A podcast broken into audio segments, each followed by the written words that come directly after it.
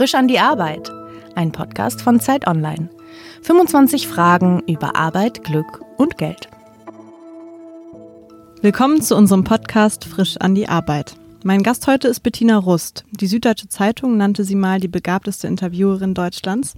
Und Sie kennen Bettina Rust vielleicht aus Hörbar Rust, ihrer Sendung auf Radio 1, für die sie seit 15 Jahren prominente Menschen interviewt. Außerdem hat sie viele Fernsehsendungen moderiert. Bis vor einem Jahr fuhr sie zum Beispiel in der RBB-Sendung Stadtland Hund mit ihrem Fahrrad durch Berlin. Stadtrathund. Stadtrathund. Und da saß immer ihr, ihre Hündin Ellie vorne im Körbchen.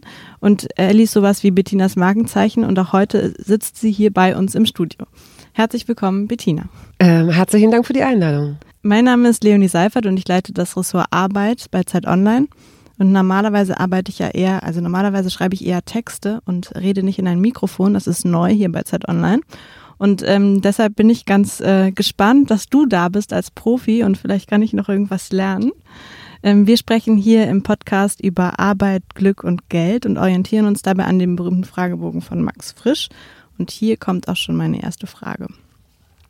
Bettina, was bedeutet für dich Glück am Arbeitsplatz? Nichts zu tun zu haben, wenn der Arbeitstag schnell vorübergeht, oder das zu tun, was du wirklich tun möchtest, auch wenn es dich manchmal überfordert? Oh, das hängt davon ab, ähm, was es ist. Also mein Arbeitsplatz, vielleicht müssen wir sowieso erstmal klären, was mein Arbeitsplatz ist, weil ich als Freiberuflerin arbeite schon immer und von zu Hause aus arbeite. Also mein Arbeitsplatz ist entweder der Schreibtisch, dann in dem Fall. Und das macht mich meistens ziemlich zufrieden. Ob ich jetzt von Glück sprechen würde, weiß ich nicht. Vielleicht, wenn mir was, wenn mir, wenn, wenn mir ein guter Gedanke kommt oder eine gute Formulierung einfällt äh, ist das schon so ein Glücksgefühl. Und ansonsten ist mein Arbeitsplatz ähm, vielleicht ein Studio, in dem ich sitze.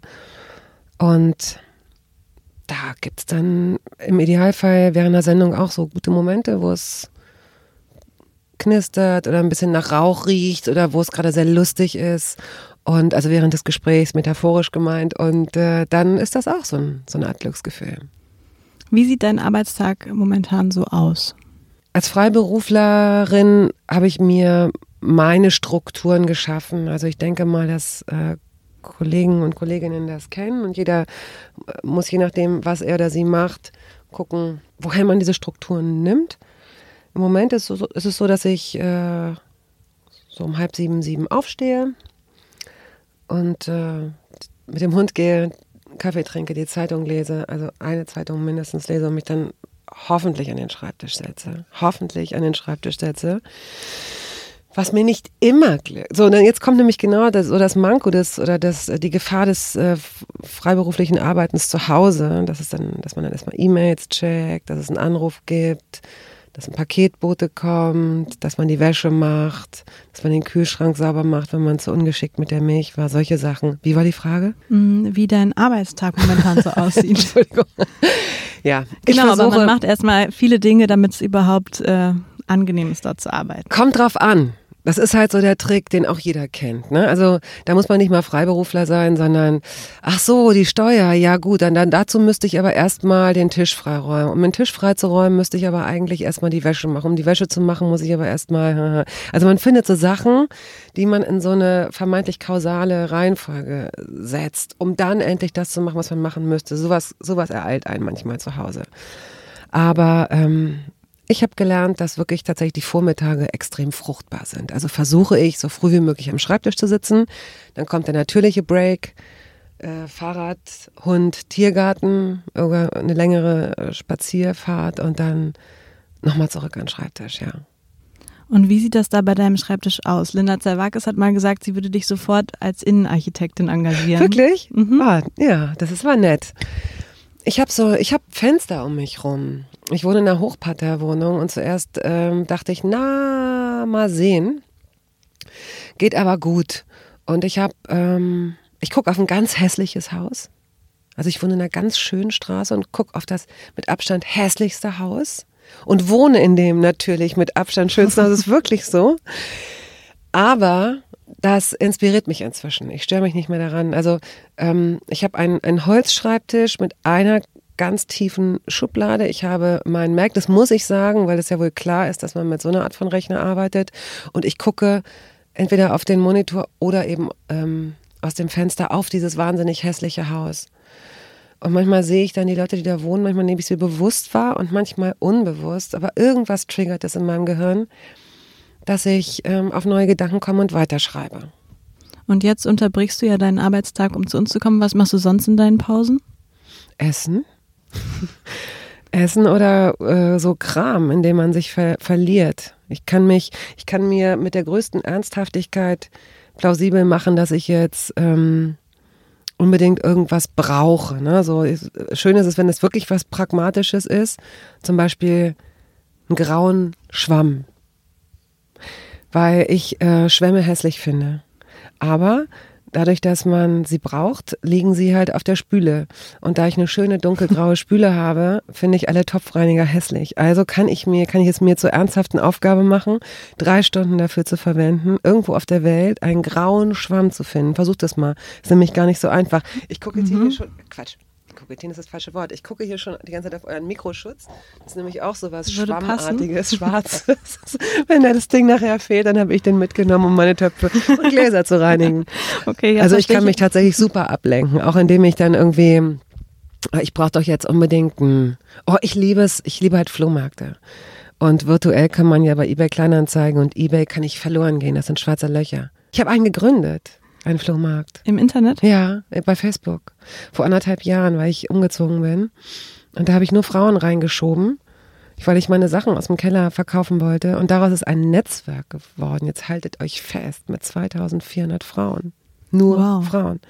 Und äh, das ist, das geht so über das Verkaufen von Sachen hinaus. Das ist auch tatsächlich so, hier kennt ihr jemanden, der kennt ihr einen guten Zahnarzt, äh, mein Sohn braucht eine Praktikumsstelle, Hilfe, ich, ähm, so, solche Sachen. Das ist ganz ah, schön. Das ist gut, da möchte mhm. ich auch rein. Das ist eine geheime Gruppe, da kann man sich aber bewerben. Okay, das mache ja, ich. Gut. Ich bin ja neu in Berlin und ich brauche gerade die ganze Zeit. Du kriegst alles Arzt, da, das ist alles. super und du kriegst wirklich, das, sind, das, ist, das ist eine sehr nette Community, wirklich, ohne Quatsch. Okay, andere Frage. Ja. Was wolltest du als Kind werden? Keine Ahnung. Wirklich, keine Ahnung. Ich hoffe, dass ich nicht Prinzessin werden wollte. Ich kann mich an ganz wenig äh, erinnern. Wenn man das ableitet von den Faschings- oder Karnevalskostümen, dann wollte ich Spanierin werden, Zigeunerin. Das sagte man damals noch. Mm, und ähm, einmal war ich Kuchen, äh, obwohl, glaube ich, niemand das erkannt hat außer mir. Wie sahst du aus? Ja. Das, ich, ich weiß nicht genau, wie ich es beschreiben soll. Ja, so rund es ging. So rund es ging mit so einem Styropor. Ding. Äh, das dann aber auch so, als ich einmal gegen so eine Tür, gegen also so einen Karneval warst du Kuchen. Mhm. Ja, aber auch nur ein, ein Jahr, weil ich war total enttäuscht, dass es niemand erkannt hat und es ging eben auch sehr schnell kaputt, weil ich gegen einen Türrahmen gefallen bin und dann sozusagen ein Stück herausbrach und es dann noch weniger Leute erkannten, was es eigentlich sein sollte. Ich weiß, ich im Grunde wusste ich nicht mal, als ich studiert habe, was ich werden wollte. Das ist wirklich so. Warum hast du denn dann angefangen? Marketing hast du, glaube ich, studiert mhm, oder Marketing, Kommunikation, Kommunikation genau. Ich, ähm, ich habe also wenn, wenn deine Generation noch so ein bisschen steht für irgendwas mit Medien, äh, wobei ich glaube, die, die, Generation zwischen meiner und deiner ist irgendwas mit Medien. Was ist bei euch so? Was, was ist es da, wenn man so ein, wenn man so eine Melange, wenn man so, wenn man so aus, in alles so ein bisschen reindippen will? Was ist das dann? Wie sagt man es dann? Doch immer noch ja, irgendwas auch irgendwas mit Medien. mit Medien, ja? Gibt es das Wort Medien noch? Das beruhigt mich ja. wahnsinnig. Gut, und damals war es irgendwas mit Werbung. Ne, weil ähm, die Medien, also äh, Journalismus hatte einen, anderen Rang irgendwie. Es war nicht, es war keine Option, so Journalist zu werden. Es gab das Netz nicht. So, es gab nicht dieses quer reinrutschen. Und dann ähm, traf man sich, trafen sich Leute in der Werbung, wenn sie irgendwie ein bisschen was mit Psychologie oder ein bisschen was mit mh, hm, Fotografie, äh, mit Kunst, ähm, mit Text machen wollten. Und das war irgendwie so das Wahrscheinlichste. Und ich habe mein Geld verdient mit Jobs, äh, mit so Promotion-Jobs. Ich habe Zigaretten verkauft und so. Also verteilt, nicht verkauft, um Gottes Willen. Auf Partys? In Diskotheken. In Hamburg? In Norddeutschland. Ich habe damals noch in Hannover gewohnt. Und äh, genau, und habe den norddeutschen Raum mit dem Marlboro Lights Team und mit dem West Lights Team und so. Also wir trugen Cowboyhüte und wir gingen durch Diskotheken und es, im Grunde war das ganze Leben ein einziges RTL 2. Ach, war das schön. Fürchterlich. Und da habe ich jemanden kennengelernt, der mir von der Kommunikationsakademie Hamburg erzählte, die es jetzt auch gar nicht mehr gibt. Aber ähm, da habe ich dann studiert, genau. Kommunikation und Marketing und wusste immer noch nicht, was ich damit eigentlich anfangen sollte. Und dann gab es aber einen Radio-Workshop im Rahmen dieses Studiums. Und den habe ich dann moderiert und plötzlich dachte ich, ja, ich glaube, das, das könnte es mal sein. Da, da, da rieche ich mal rein. Da versuche ich mal ein Praktikum zu machen. Und das habe ich dann nach dem Studium auch gemacht. Weil es dir Spaß gemacht hat, mit deiner Stimme zu arbeiten oder was daran hat Spaß gemacht? Hm, es, also das mit der Stimme war eher so, dass ich dachte, das ist ja doch gar nicht so schlimm, weil ich auch zu den Leuten gehört habe, die eigentlich ihre eigene Stimme gar nicht mochten. Man hatte das immer auf dem Anrufbeantworter, wenn man, wenn man dann so die Texte besprochen hat, dass man so dachte, oh Gott, lass es vorbeigehen. Ähm, und plötzlich aber konnte ich damit umgehen. Ich fand das nicht gut, sondern ich fand es nur einfach nicht schlimm. Und deswegen ging das. Und ich hatte genug Ideen, was man damit machen könnte. Also wie man Interviews oder dass ich Interviews führen möchte. Ich hatte mir das nicht, ich hatte da keinen Plan. Es ergab sich so, zu so Themen hingeschickt zu werden, weil niemand anders das wollte und dann daraus Berichte zu machen. Als ich mein Praktikum machte beim Radio, ich weiß noch, morgens war so eine Themenkonferenz und dann hieß es, okay, wir haben so einen Jim Beam Cocktail Shaker Wettbewerb im Hotel, irgendwas. Da wollte natürlich keiner von den Redakteuren hin. Und dann bin ich halt als Praktikant mit meinem Aufnahmegerät, das war ein Kassettenrekorder und so ein Mikro, da losgelaufen und habe dann da Interviews geführt und habe mich dann danach noch bis tief in die Nacht ins Studio gestellt und dann daraus einen Bericht gemacht, der acht Minuten lang war und habe den am nächsten Morgen meinem Chefredakteur auf den Tisch gelegt mit dem größten Selbstverständnis.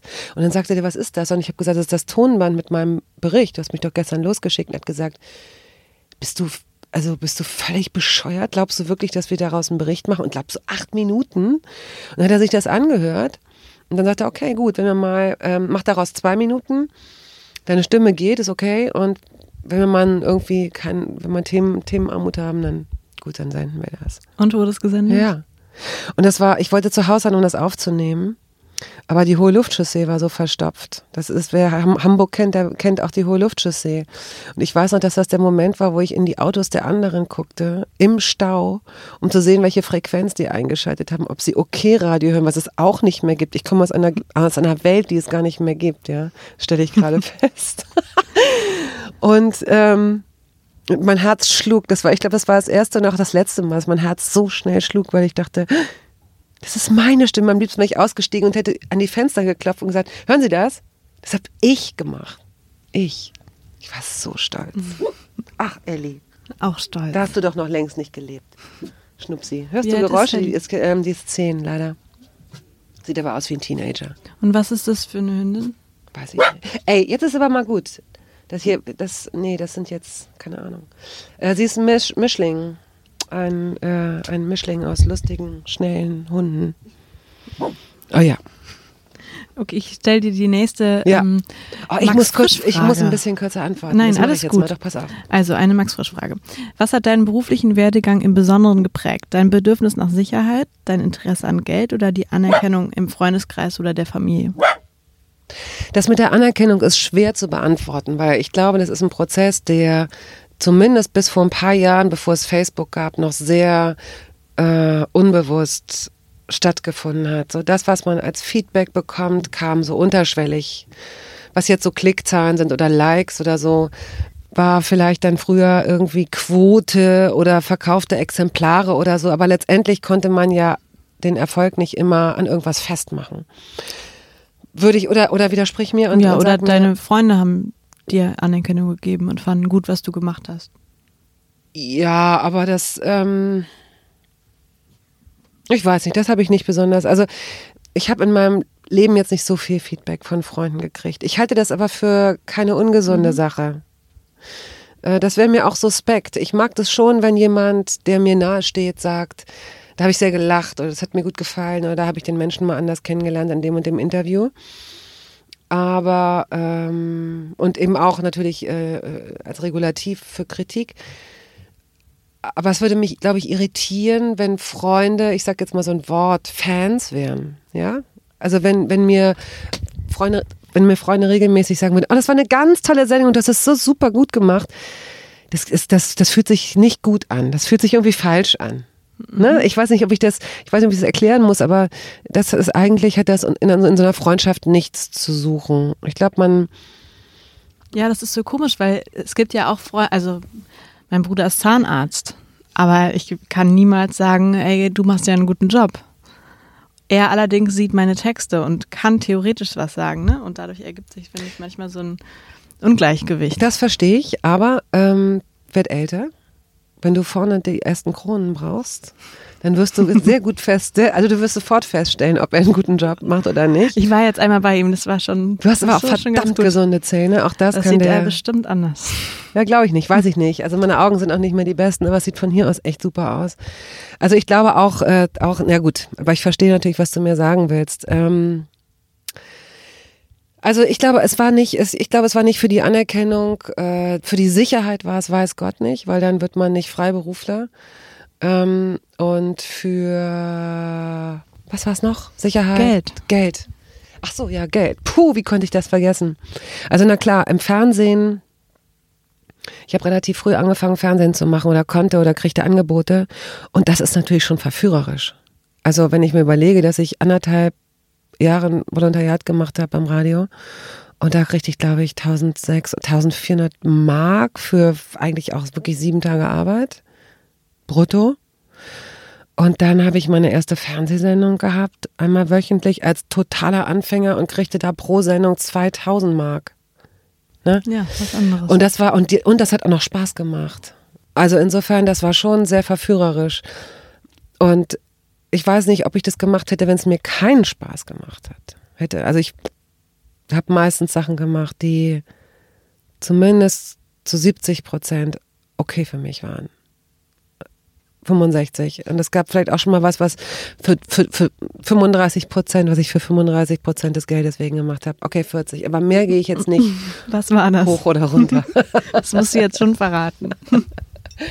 Es gab schon auch, es gab auch schon auch äh, Formate, Sendungen, die, keine Ahnung, wir haben, ich habe auch schon eine tägliche Talkshow gemacht.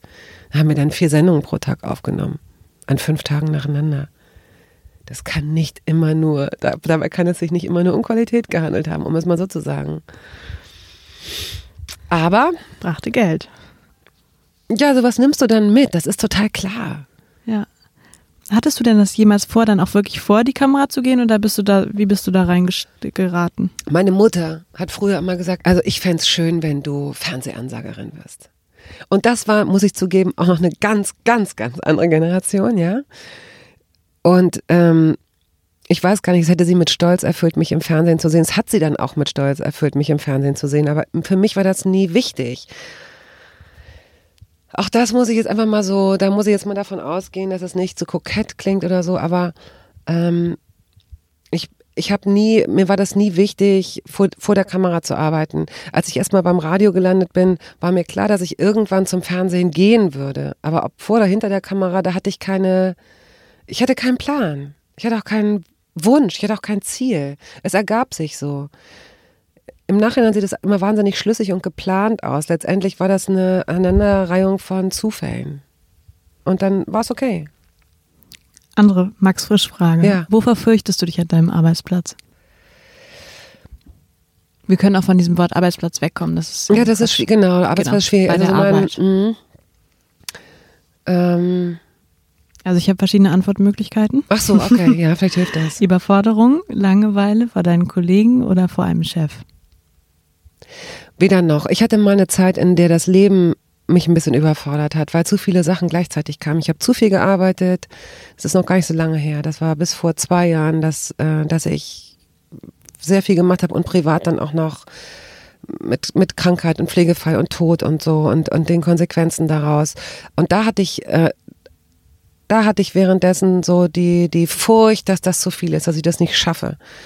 Und ich glaube, viele finden sich darin wieder, Menschen, die jetzt äh, auch in meinem Alter sind, vielleicht ein bisschen jünger, vielleicht ein bisschen älter, äh, dass man merkt, dass man die Kraft, die man, die einem immer zur Verfügung stand, die man so aus der Lameng gekriegt hat, aus einem guten Essen, einer guten Nacht, ob die nun aus besonders viel oder besonders wenig Schlaf bestanden hat, ähm, dass man seine Kraft immer zur Verfügung hatte, dass es plötzlich nicht mehr so geht, nicht mehr so einfach geht, weil man sich auf andere Sachen konzentrieren muss. Das ist, das ist, in dem Kontext würde ich Furcht gelten lassen. Ansonsten ist es tatsächlich die Furcht, die ich auch erlebt habe vor der Willkür einer Programmentscheidung. Ich habe eine neue Chefin bekommen vor einem Jahr bei, beim RBB Und da wurde aus einer Reihe von Entscheidungen heraus auch ein Format gefällt, das, off das offenbar nicht mehr gefiel oder ähm, was auch immer. Und das ist eine, das, da habe ich gemerkt, wie, wie wenig es damit zu tun hat, wie Leute auf so, eine, auf so ein Format reagieren. Wir hatten eine super Presse, wir haben gutes Feedback bekommen. Es geht um die Sendung Stadtrat Genau, Stadtrat Hund, genau. Eigentlich macht man das auch nicht. Es soll auch Dass kein das so Bashing sehen. Das, äh, Plötzlich kommt, meinst du? man macht das nicht, dass man darüber spricht im Nachhinein, weil es immer beleidigt klingt. So, Ach so, das, die hat das so, hast, ja. genau. Man Mhm. sagt dann vielleicht, ja, man ist als Freiberufler immer abhängig von den Entscheidungen anderer und so. Also man Mhm. nennt dann sicherlich auch keine Namen. Wobei ich nicht weiß, ob das jetzt wirklich so falsch ist, aber das hat mich getroffen. Das hat mich einfach getroffen, weil sich auch niemand mit mir zusammengesetzt hat, um mir mal zu sagen, warum das so sein soll. Ne? Das wurde einfach so weggekegelt. Äh, Und das hat mich, das hat, daran, daran habe ich gemerkt, wie wichtig es ist, dass ich mich breiter aufstelle ähm, und mich nicht von diesem Sender abhängig mache, weil diese Willkür da ist, die einen treffen kann. Und das ist ein bisschen, das ist ein bisschen zum Fürchten tatsächlich. Ist es nicht immer so, wenn man eine Sendung hat, ob jetzt im Radio oder im Fernsehen, dass es von einem Tag auf den anderen passieren kann, dass, ähm, dass die Sendung äh, abgesetzt wird? Oft kün- kündigt sich sowas an oder man weiß schon, man wackelt, man ist so ein Kandidat, sowas. Ähm, und natürlich, du hast völlig recht, man also sicher ist man da nie. Nur äh, muss man rechtzeitig spüren, dass man, dass man sich parallel vielleicht auch noch auf andere Dinge konzentriert, um davon eben nicht so abhängig zu sein. Und so eine Absetzung fühlt sich dann schon an wie eine Kündigung. Das ist eine Kündigung. In dem Fall ja. In dem Fall hat es, hat es mich getroffen. Ich habe das, äh, ich habe schon mit Sachen freiwillig aufgehört. Mir wurden auch schon Sachen, es wurden auch schon Sachen beendet. Ähm, und das war mehr oder weniger nachvollziehbar und okay. Aber dies, das hat mich extrem getroffen, weil es, weil es, ich fand, ein sehr, sehr gutes Format war, mit dem ich mich mehr identifiziert habe als mit allem anderen, was ich vorher gemacht habe. Vielleicht lag es daran, ja. Und sag mal, ähm, bei Frauen, die ähm, vor der Kamera arbeiten, also Moderatorin oder Schauspielerin, da schwebt ja immer irgendwann so die Angst mit, was ist eigentlich, wenn man älter wird? Und ich frage mich, meinst du, man kann vor der Kamera in Würde altern? Kannst du mir bitte erklären, was in Würde altern bedeutet? Einfach altern. Nee, du hast ja, dann Ohne, du sagen, kann, dann hättest du gesagt, hätte, kann man vor der Kamera altern. Was heißt in Würde altern, Leonie? Heißt es, für mich heißt es so, dass es kein Thema ist. Dann würde man sagen, unkommentiert. Ich glaube, diese, oder, oder ohne Aufhebens oder ohne, dass Mhm. es überhaupt einer Erklärung bedarf, ohne dass man sagen muss, sie führt diesen Konzern, obwohl sie eine Frau ist. Er hat den Oscar gekriegt, obwohl er schwarz ist. Sie hat Mhm. Und diese Sendung immer die noch, Frage, obwohl obwohl Frau sie, nee, obwohl sie, nee, dass du die Frage stellst, ist legitim, weil, äh, weil es im Raum steht, nur diese, diese Formulierung in Würde altern ist so eine, da stellen sich mir wirklich die Nackenhaare hoch, weil ich immer nicht weiß, wer da die Koordinaten eigentlich setzt für in Würde altern. Ist eine Frau, die 50 ist und noch einen Jeansrock trägt, kann die nicht in Würde altern? Ist eine Frau, die äh, mit sich mit 60 ihre Haare noch rot färbt, hat die Angst vorm Alter oder gefällt sie sich so einfach besser? Kann das sein, dass, dass irgend so ein mit einem Lederschlips äh, in der Mittagspause aus seiner aus, seiner, aus, seinem, aus seinem Job rennt, mit ihr zusammenknallt, sie anguckt und denkt, oh Gott, was ist das für eine Frau, kann die nicht in Würde altern? Was ist denn das in Würde altern? Also ich glaube, mh, was du meinst ist, inwieweit ist man diesem Jugenddiktat unterworfen? Vielleicht ist es das, wenn man vor der Kamera arbeitet.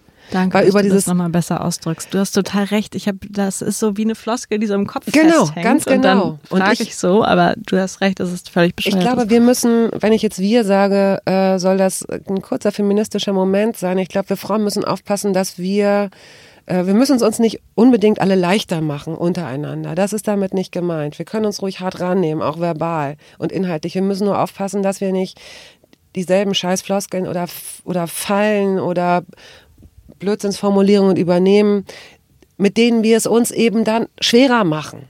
Ne? So. Es ist schwer genug. Und es wäre total unehrlich zu leugnen, dass Frauen anders altern als Männer. Und dass wir eine, auch eine Kultur dafür erstmal schaffen müssen, dass man bei einer Frau, die äh, vielleicht über 40, über 50 oder gar über 60 ist und im vor der Kamera auftaucht und nicht Schauspielerin ist, dass man nicht, dass man das nicht der erste Impuls ist zu gucken, ah, guck mal, sie hat einen Alterssprung gemacht, ah, guck mal, die Lippenfältchen, ah, ich glaube, sie hat was machen lassen. Dass das nicht der erste Impuls ist. Daran müssen wir alle, wir müssen echt versuchen, in dem Punkt entspannter zu sein, stolzer zu sein, ein größeres Selbstverständnis zu haben, uns weniger angreifbar zu machen. Und dann können wir diese Frauen immer noch doof finden weil sie zickig sind, weil sie kalt sind, weil sie schlechte Schauspielerinnen sind, weil sie schlechte Moderatorinnen sind, weil sie doofe Fragen stellen, aber nicht, weil sie über 50 oder über 60 sind und dann vielleicht sich einen Tick zu sehr schminken für das eigene Verständnis. Nochmal, ich weiß nicht, vielleicht wurde die Sendung auch ge gekippt, weil ich äh, Ende 40 war. Ich wollte das überhaupt gar nicht unterstellen, ne? Das nee, das habe ich, das weiß ich, das weiß ich. Oder ich, oder davon gehe ich auch aus. Ich habe komischerweise, und da mag das Leben mich noch äh, belehren, ich habe komischerweise keine Angst. Ich genieße es nicht, vor der Kamera zu stehen. Vielleicht liegt es auch daran. Das ist nie eine Sache, die mir mehr Spaß gemacht hat, als einfach nur in Anführungsstrichen vor dem Mikro zu sitzen oder nur einen guten Text zu schreiben. Schön ist schön. Da ist es ganz egal, welches Medium, welches Vehikel man da hat vor der Kamera zu stehen hat mich auch schon gestresst, als ich 30 war. War ich meine Nase dann zu groß und wollen Sie nicht noch mehr Schminke und können Sie nicht das und so. Ich bin, ich bin nie gerne vor der Kamera gewesen, um so um schön auszusehen oder so.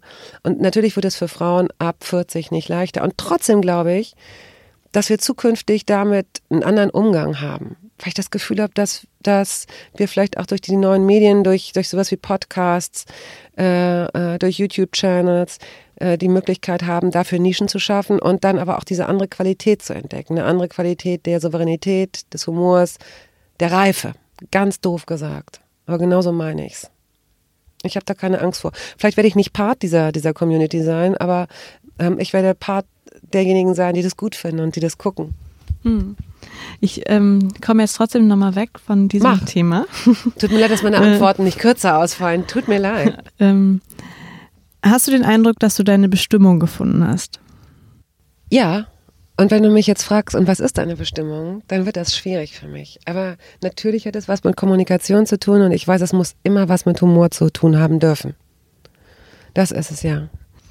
Glaubst du, dass Zufriedenheit im Job dadurch entsteht, dass man seine Berufung gefunden hat oder könnte genau das Gegenteil der Fall sein? Ich glaube, es ist eine Mischung aus beidem. Also glücklich sind wirklich die Berufung, ähm, wenn wir Berufung jetzt mal mit Talent gleichsetzen, zufrieden und glücklich sind die Menschen, die, ich denke zum Beispiel an meinen Freund Markus, der ist Friseur. Der ist so gut. Und wenn ich ihm bei der Arbeit zuschaue, dann merke ich, dass er so in seinem Element ist. Das ist wirklich der Fisch im Wasser.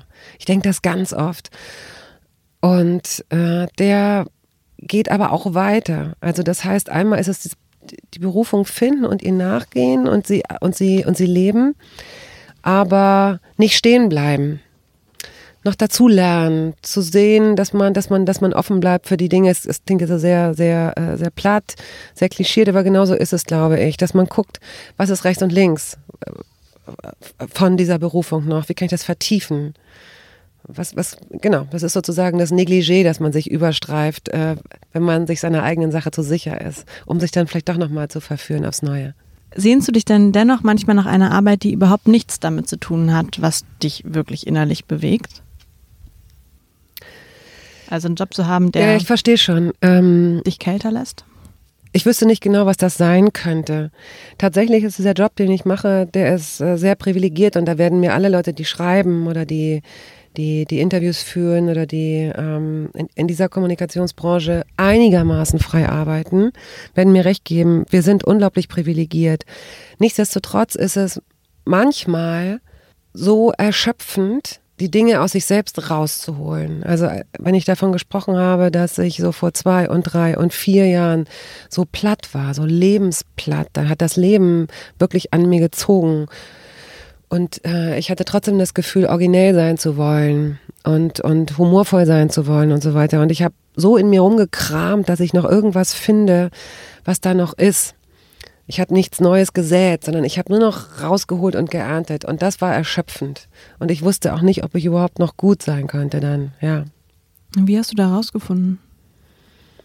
Ähm, indem ich die Dinge zu Ende gebracht habe und dann alle Maschinen runtergefahren habe. Und das hat nichts mit Ayurveda oder Thailand oder so zu tun.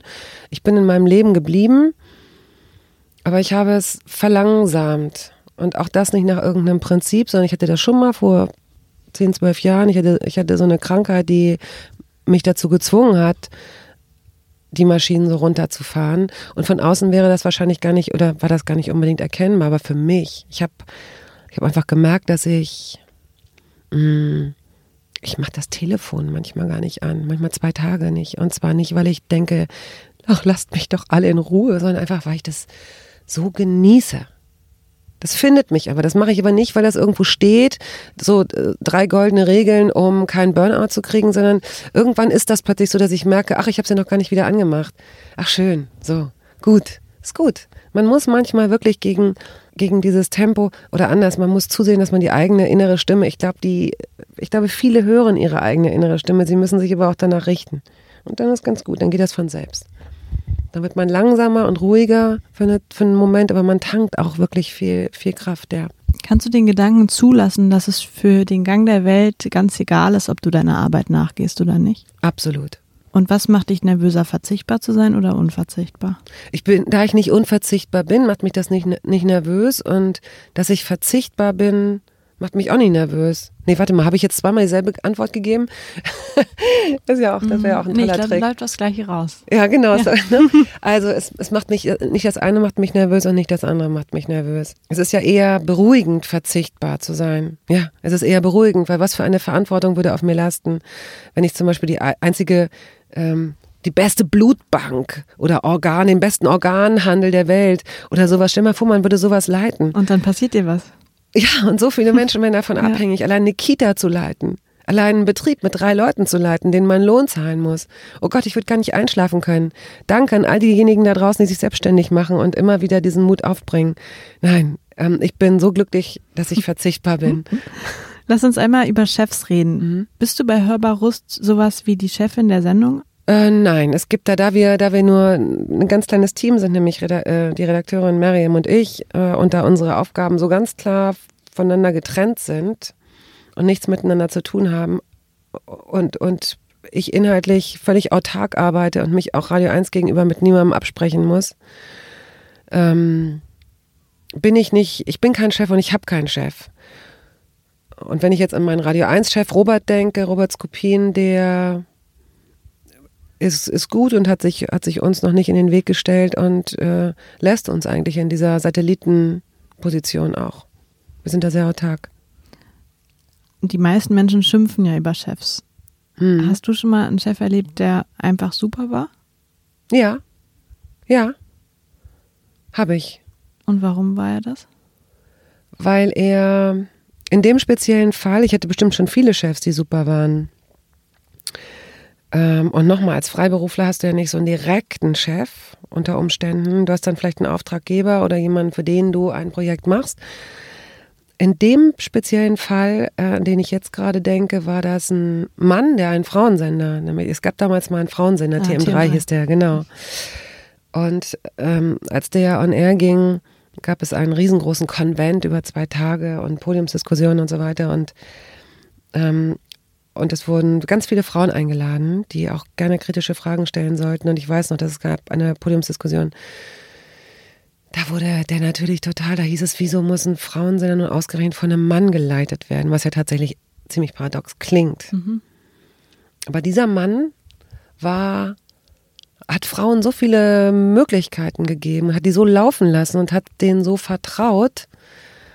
Der, der, man merkte einfach, dass er Frauen gut findet. Und zwar nicht aus so einer Brüderle-Haltung heraus, sondern aus so einer absoluten Augenhöhe. Kommt, macht mal, lauft mal, zeigt mal. Wenn ihr das bis jetzt nicht zeigen konntet, dann zeigt mir das jetzt, was ihr für Ideen habt. Macht mal. Setzt das um. Der hat so Blankoschecks ausgestellt. Das fand ich gut. Ähm, wer ist strenger mit dir und deiner Arbeit? Sind es ich, Chefs egal was du, jetzt sagst. Ich. Ich bin echt ein ganz fieses, mieses, gemeines, viel zu hartes Regulativ. Nicht in allem. Also so die Radiosendung zum Beispiel, da ist es ganz eigenartig. Bei der Hörbar ähm, ist es so, dass der, dass ich als Regulativ manchmal verschwinde. Und dann ist die Sendung vorbei und dann denke ich, dann gucke ich mich um und denke, Mist, wo bist du?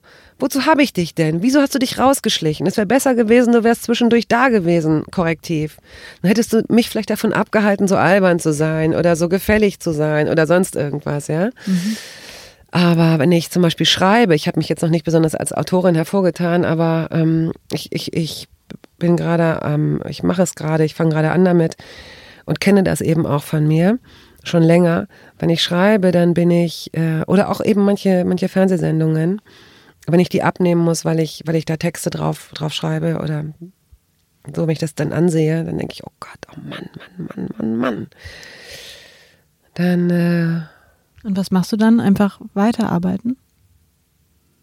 Wenn eine Sache gedreht ist, dann ist sie gedreht, dann kann ich sie nicht mehr ändern. Mhm. Dann muss ich es akzeptieren. Das ist im Grunde eine sehr gute Therapie im Übrigen auch, ja. Mhm. Also sich dann auch ertragen. Beim Schreiben dokter ich so lange daran rum, bis ich die richtige Formulierung gefunden habe. Und was schreibst du denn eigentlich? Ja. Also für die Fernsehsendungen waren das halt die Texte, die, die dazwischen waren, die ich dann auch selbst vertont habe. Ähm, ich schreibe jetzt an einem, an einem Buch über, über Lieblingsorte in Berlin. Das sind im Grunde kleine Kolumnen. Ich hatte schon mal eine Kolumne, das ist viele Jahre her ich schreibe manchmal so lockere Kolumnentexte und jetzt wird es eben eine, eine, eine Sammlung, die in einem Buch sozusagen veröffentlicht wird. Und das ist für die alten Hasen, ist das eine Pff, Fingerübung, das ist nichts. Für mich aber ist das echt gar nicht ohne. Weil ich, weil ich eben genau, ich will den, als wenn man den perfekten Popsong äh, schreiben möchte, möchte man dann auch, möchte ich dann auch einen Text abliefern, dann ist es völlig egal, wie nebensächlich der eigentlich ist, wie lapidar das Thema ist. Ich möchte den richtig gut machen. Für mich. Ob man gegenüber dann sagt, ja, was soll daran jetzt so besonders sein? Und kann sein. Ich muss den abgeben und der muss mir gefallen. Und mit wem sprichst du dann über die Texte? Och, das weiß ich noch nicht so. Also ich habe, äh, es gibt da, es gibt da Profis, klar, die kann ich denen zeigen, aber eigentlich ist es wirklich bin ich das strengste Regulativ, das ich kenne. Ich bin dann auch so rot wie eine, ähm, wie eine Aubergine. Wenn ich lange in einem Text sitze und dann aufstehe und mal die Hände wasche, ich habe wirklich schon mal in den Spiegel geguckt und dachte, um Gottes Willen, ich bin kurz vorm Schlaganfall. Ich bin dann Bordeaux-rot im Gesicht vor lauter Anstrengung. Obwohl es nur drei Sätze waren, die ich anders formulieren wollte. Kennst oh du das, dass du auch ganz rote Wangen kriegst auf der Suche nach Hab einem Wort? Jetzt? Jetzt, ist, jetzt siehst du sehr gesund aus einfach. genau, die Suche nach Wörtern ist eine ganz, ganz schwierige. Worauf könntest du eher verzichten, auf Anerkennung oder auf Geld? Oh, beide Antworten wären, würden einen wahnsinnig unsympathisch machen. Habe ich gerade so überlegt. Ich könnte niemals auf Anerkennung verzichten. Ich könnte niemals auf Geld verzichten. Das ist beides gleich schlimm. Ich finde das gar nicht schlimm. Ich kann besser auf Anerkennung verzichten. Geld braucht Denkst man ja einfach du? ein Aha, bisschen. Das ist, das ist, das, ach, ach wenn es so einfach wäre. Klar, also Geld musste haben, um Strom, Essen, da, da, da, da, die ganzen Sachen. Ich kann nicht auf Geld verzichten. Äh, aber es ist nur eine Fangfrage, weil jeder wird natürlich sagen, ach, ich kann auf Anerkennung verzichten. Ich glaube aber, dass die Leute das, ich glaube, dass wir das unterschätzen.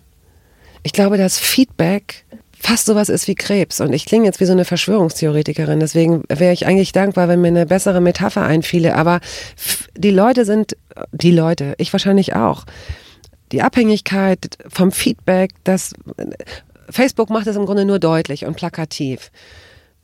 Wie gut gelaunt Leute sind, wenn sie im Laufe des Tages zum achten Mal ihre Seite aufrufen und sie haben 18 Likes oder 80 Likes oder 8000 Likes, je nach Kategorie, wo du gerade bist, weiß ich nicht. Aber dieses wahrgenommen werden, ich habe das Gefühl, dass es manche Menschen gibt, die wissen gar nicht mehr, ob sie noch existieren, wenn sie nicht durch, durch das Feedback, das von außen kommt, bestätigt werden. Ah, bist du lustig, ah, bist du gut, ah, ist das originell. Und diese, diese, diese Währung, diese Likes oder wie auch immer man, oder Follower. Aber das ist auch vielleicht besonders in unserer Branche, oder? Weiß ich nicht. Ich kenne ja keine Menschen außerhalb dieser Branche. ja. ähm, ist die Aussicht auf Rente für dich eine Motivation, ein Schrecken oder unerheblich? Ich, ich krieg Aber du zahlst doch wahrscheinlich irgendwo was ein. Nee, oder? viel zu spät habe ich damit angefangen, leider. Und, äh, und bin dann auch noch auf so ein beschissenes Rürup Ding, da habe ich mich reinquatschen lassen für so ein, so ein Quatsch. Da habe ich dann eine Zeit lang Geld eingezahlt, bis ich merkte, es, es zahlt sich für mich aus, wenn ich 130 Jahre alt werde, aber ich will ja gar nicht 130 Jahre alt werden und ich werde ja auch gar nicht 130. Also bin ich da so ein bisschen übers Ohr gehauen worden. Und äh, insofern Guck mal, die Opferhaltung, ne? Ich habe mich übers Ohr hauen lassen. So, so ist es richtig. Ich habe die Sachen nicht, nicht gründlich genug durchgelesen. Und ich lebe so, als würde das Alter in 20 Jahren oder in, ja, 20, in 20 Jahren keine Rolle spielen. Keine Ahnung, ich weiß nicht, was passiert. Du sparst gar nichts? Doch, aber ich habe zum Beispiel jetzt eine Eigentumswohnung als Sicherheit. Ich leier das so runter, weil andere das so sagen. Also doch, ich habe was gespart, na klar, aber mal sehen. Aber beunruhigt dich das? Ganz ehrlich, mich beunruhigt im Moment so viel. Da ist diese Euro, dieser Euro-Kram, die Eurozone, die Schulden in der Eurozone und, äh, und die Rente fast das kleinste Übel. Also ich bin, ich, ich habe generell das Glück, dass ich mich nicht so sehr in der Vergangenheit aufhalte und offenbar dieses Ticket gelöst habe, ohne auch zu sehr in die Zukunft zu gucken. Klingt wieder wie ein Kalenderspruch, so lebe den, lebe für den Moment. Aber ich habe einfach, vielleicht fehlt, fehlt mir auch die Intelligenz, so äh, in die Zukunft zu denken, aber keine Ahnung. Diese, diese, diese große Angst hatte ich so mit Mitte 30. Da habe ich so gedacht, ey Bettina, Du wirst mit, mit 60 nicht mehr genug Geld für einen Zahnarzt haben. Du wirst also aussehen, als wärst du 100. Bei Menschen ja am schnellsten altern, wenn sie schlechte Zähne haben. Und du wirst im Souterrain eines Einkaufszentrums, vielleicht in so einem Parkhaus, wirst du 5 Mark Münzen fürs Solarium wechseln. Daran siehst du, wie lang diese, wie alt diese Fantasie ist. Ja, es gab noch Solarien und es gab noch äh, 5 Mark Stücke. Und jetzt habe ich diese Angst nicht mehr. Ich habe sie nicht. Ich weiß nicht, was passiert, aber ich, ähm, ich habe keine Angst davor. Auch wenn ich keine, keine tolle kriege. Nee, mal gucken, irgendwas wird passieren. Wie viel Geld müsste man dir geben, damit du nie wieder arbeitest? Auf einen Schlag? Mhm. Müsste ich ausrechnen. Ja, rechne mal. Ja, wie soll ich das machen? Wie lange lebe ich noch? Also ich habe neulich festgestellt, dass ich viel mehr Glühbirnen habe, die ich mir in so einer, als die LEDs ah, eingeführt ah, wurden. Hast. Ja, da habe ich wahnsinnig viele Glühbirnen gekauft, gerade 15er zum Beispiel, die hervorragend sind für Lampen. Und als ich die neulich bei meinem Umzug, als ich die umgepackt habe, da habe ich gedacht, scheiße, die werde ich alle gar nicht mehr leuchten sehen. Kann ich gar nicht. Ich müsste wirklich 130 Jahre alt werden, damit ich, also diese Glühbirnen werden älter als ich. Das war ein komisches Gefühl. Ähm, ich habe schon mehr die Frage wir wollten ausrechnen, so, wie, viel, wie viel man dann bräuchte, wenn man ähm, Okay, also um entspannt zu leben, möchte ich pro Monat 4000 Euro haben. Netto? Na klar. Ich ja, sage nicht, dass ich sie brauche, gut. sondern ja. ich möchte so, ich möchte auch hm, so. Dann lade ich Freunde mal ein und dann, hm. also 4000. Dann sagen wir mal, auf, auf ein Jahr ist das, äh, also äh, 8, 48 mal 50 ach Gott, Krankenkasse und dieser ganze Kram hier noch. Na gut, sagen wir mal 50 im, sagen wir 50 im Jahr und dann werde ich jetzt noch, wie alt werde ich? Ich möchte ja nicht so alt werden. Sagen wir mal 15, 15 ach so. Läppert sich dann schon, ne? Es läppert sich, ja. Ich weiß, wie sich das läppert, weil ich noch weiß, wie ich äh, ausgerechnet habe, wenn meine Mutter jetzt noch drei Jahre lebt und die Pflege pro Jahr, äh, pro Monat so und so viel kostet und so weiter dass horrende Summen innerhalb kürzester Zeit zusammenkommen. Da denkt man so, oi, 50.000, das ist ja geil. Nee, überhaupt nicht oi. Das ist eher so, oh, das geht aber schnell weg. Mhm. Ja. Ich, weißt du was, ich, ich möchte nicht aufhören zu arbeiten. Ich arbeite gerne. Ich empfinde das nicht als, ich empfinde das nicht immer als Arbeit. Es gehört zu meinem Leben dazu. Ich habe das noch nie getrennt. Deswegen umschiffe ich diese Frage einfach. Ja? Mach das. Ich, es kommen jetzt auch nur noch zwei Max Frisch Fragen. Mhm. Die eine ist, ähm, für wie viel Geld würdest du einen Job machen, der dich langweilt? Das kommt drauf an, wie viel Geld es ist, genau, und wie lange ich ihn dann machen müsste. Aber so Wenn man Zeit mir jetzt sagen würde, ich muss jetzt, äh, was könnte das denn mal sein? Hm, das könnte. Was könnte das mal sein? Eine sterbenslangweilige Sendung über Baufinanzierung moderieren. Oh, die, das, das wäre nicht langweilig, das wäre, das könnte ich gar nicht. Das, da würde ich ja ständig Fehler machen.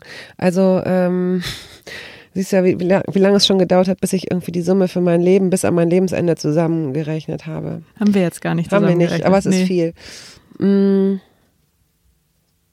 Ich glaube manchmal, dass man, dass ich eher dazu in der Lage wäre, eine ganz monotone Arbeit zu machen dabei aber dann mein, meine Kopfhörer aufsetze, mein iPod, Musik höre, als dass ich eine Sendung machen könnte, mit der ich mich so, äh, Quatsch, als, als dass ich, ich sag's nochmal.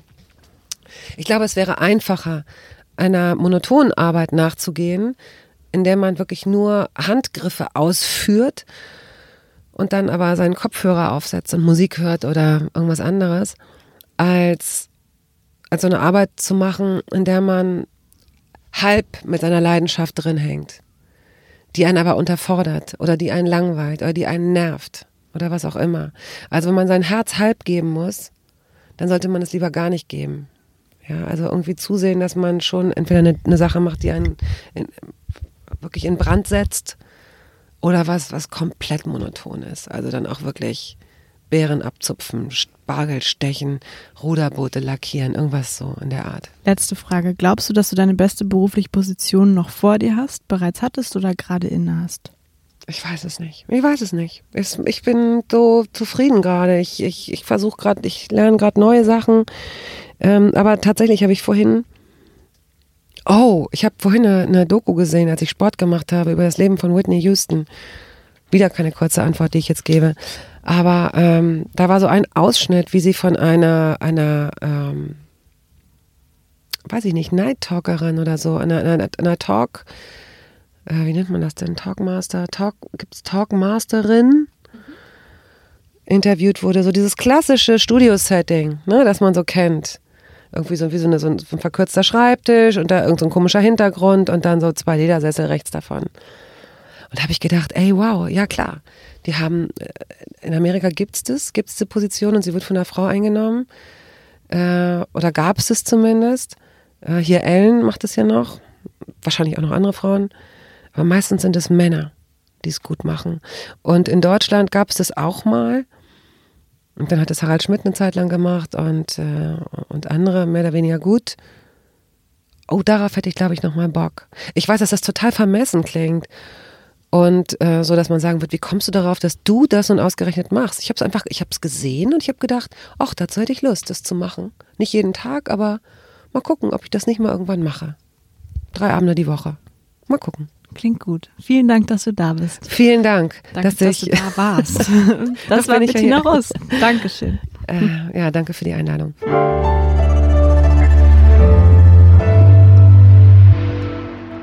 Frisch an die Arbeit, ein Podcast von Zeit Online. Konzipiert und moderiert von Leonie Seifert und Daniel Erck. Produziert von Maria Lorenz, poolartists.de.